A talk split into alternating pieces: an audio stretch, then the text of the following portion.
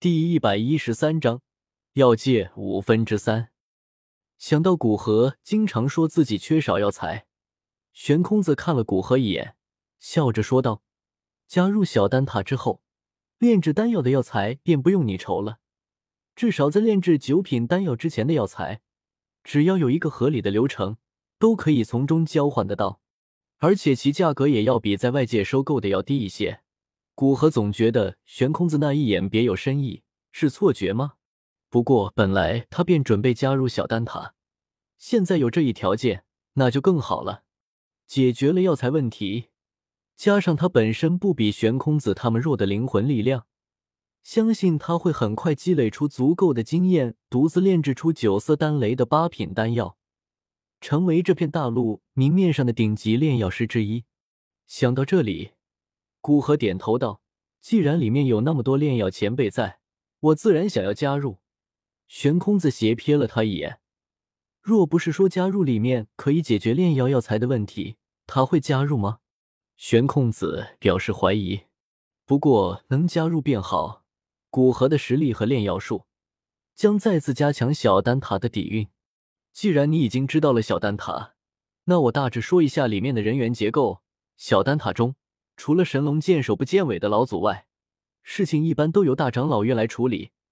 大长老院有十席，我们便是其中三席。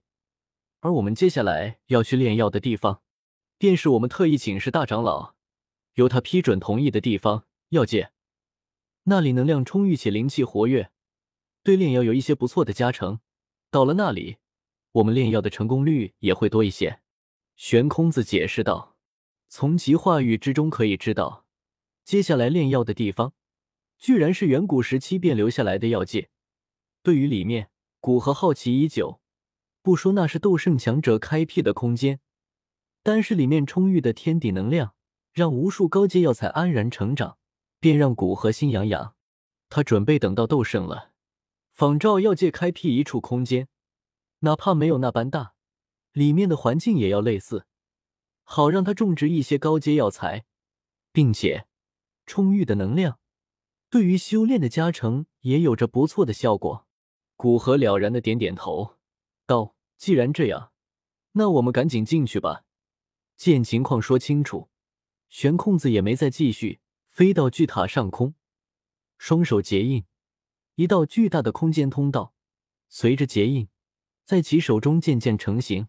惊人的空间波动一散而出，让下方圣丹城、斗宗以上实力能够感应到空间之力的强者们微微惶恐。不过，在发现这是丹塔巨头们的动作之后，又放下心来，反而站在下方，好奇的看向上空。古河已经能够通过空间通道散发的空间波动，隐隐捕捉到药界的空间位置，似乎距离丹塔并不远。也因为这个原因。使得悬空子开辟空间通道很是轻松。在古河感应药界位置之时，巨大的空间通道已经渐渐稳固下来。古河与悬空子一行在众人的注目下走进空间通道，消失在巨塔之上。进入药界，古河首先感应到的便是无比浓郁的天地能量。哪怕斗宗前来，似乎在这里呼吸一次，体内斗气便隐隐有所提升。当然，这很有可能是错觉。但若是斗皇强者，在这里恐怕不需要靠吃丹药，光是里面无比浓郁的天地能量，便可以让他一个月提升一星。撇开天地能量不谈，里面的环境也很好，青山隐隐，草木成荫，无数高阶药材像不要钱一样随意生长在各处。一些五六阶魔兽在远方走动着。古河对前方选定一个方向飞行的悬空子好奇的问道：“这个空间当时开辟的主人，他的实力怎么样？说起来，这还是他第一次来斗圣强者开辟的空间之中。在他的感知中，这个空间的范围极大，哪怕他全力感应，也只能隐隐感应到空间的边界。要知道，他的灵魂力量距离天境只差一步之遥。”感知范围已经达到惊人的数千里，就这还差点无法感应到空间的极限，所以对在虚无之处，开辟一处这般巨大空间的斗圣强者颇为好奇。那是我们丹塔初创之时的一位老前辈，不过在我们还没出生便作画了，我们也并不清楚他开辟药界之时的实力。不过他作画之时，好像是斗圣四星，想来他开辟这处空间之时，不会超过斗圣四星吧？提到斗圣强者，玄空子也是一阵悠然神往。斗圣掌天空地，能于虚无之中开辟一处供人居住的空间，是真正位于斗气大陆顶层的强者。玄空子的话让古河心头一震。刚刚进入终极斗圣，甚至还未进入终极斗圣，便有开辟如此巨大一处空间的伟力，难怪远古种族都不愿出来。他们的空间都是斗帝老祖开辟，又经过无数斗圣强者修缮，面积哪怕比之中州也不逞多让，天地能量更是比中州还要更胜一筹。飞到一处灵气盎然的高山之上，以古河的眼力，一眼便看清附近无数空间静止。为的汇聚天地能量，九品宝丹的炼制不仅需要药材本身的能量。还需要从外界抽取天地能量，虽然没有九品玄丹抽取方圆千里所有灵气那般夸张，但是所需要的天地能量也绝不是斗尊甚至半圣强者所能供应的，所以在这里便需要从外界汇聚天地能量来帮助九品宝丹的炼制。看得出，对于这次丹药炼制的准备，玄空子他们的确准备的极为充足，见人员已经就位。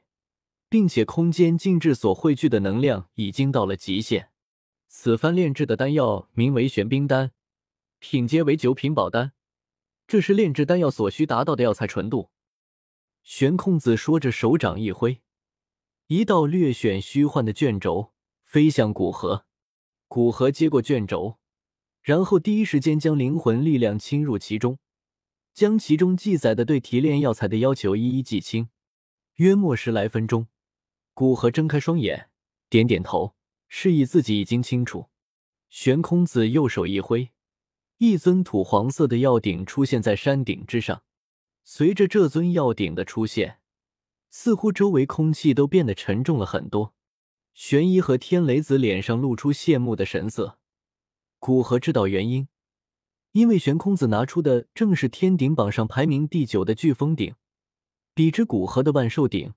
排名都要高足足两名，更不要说手中药鼎并不是天鼎榜中的玄仪和天雷子了。玄空子将他最重要的药鼎拿出，也可以看出他对这次炼药的重视。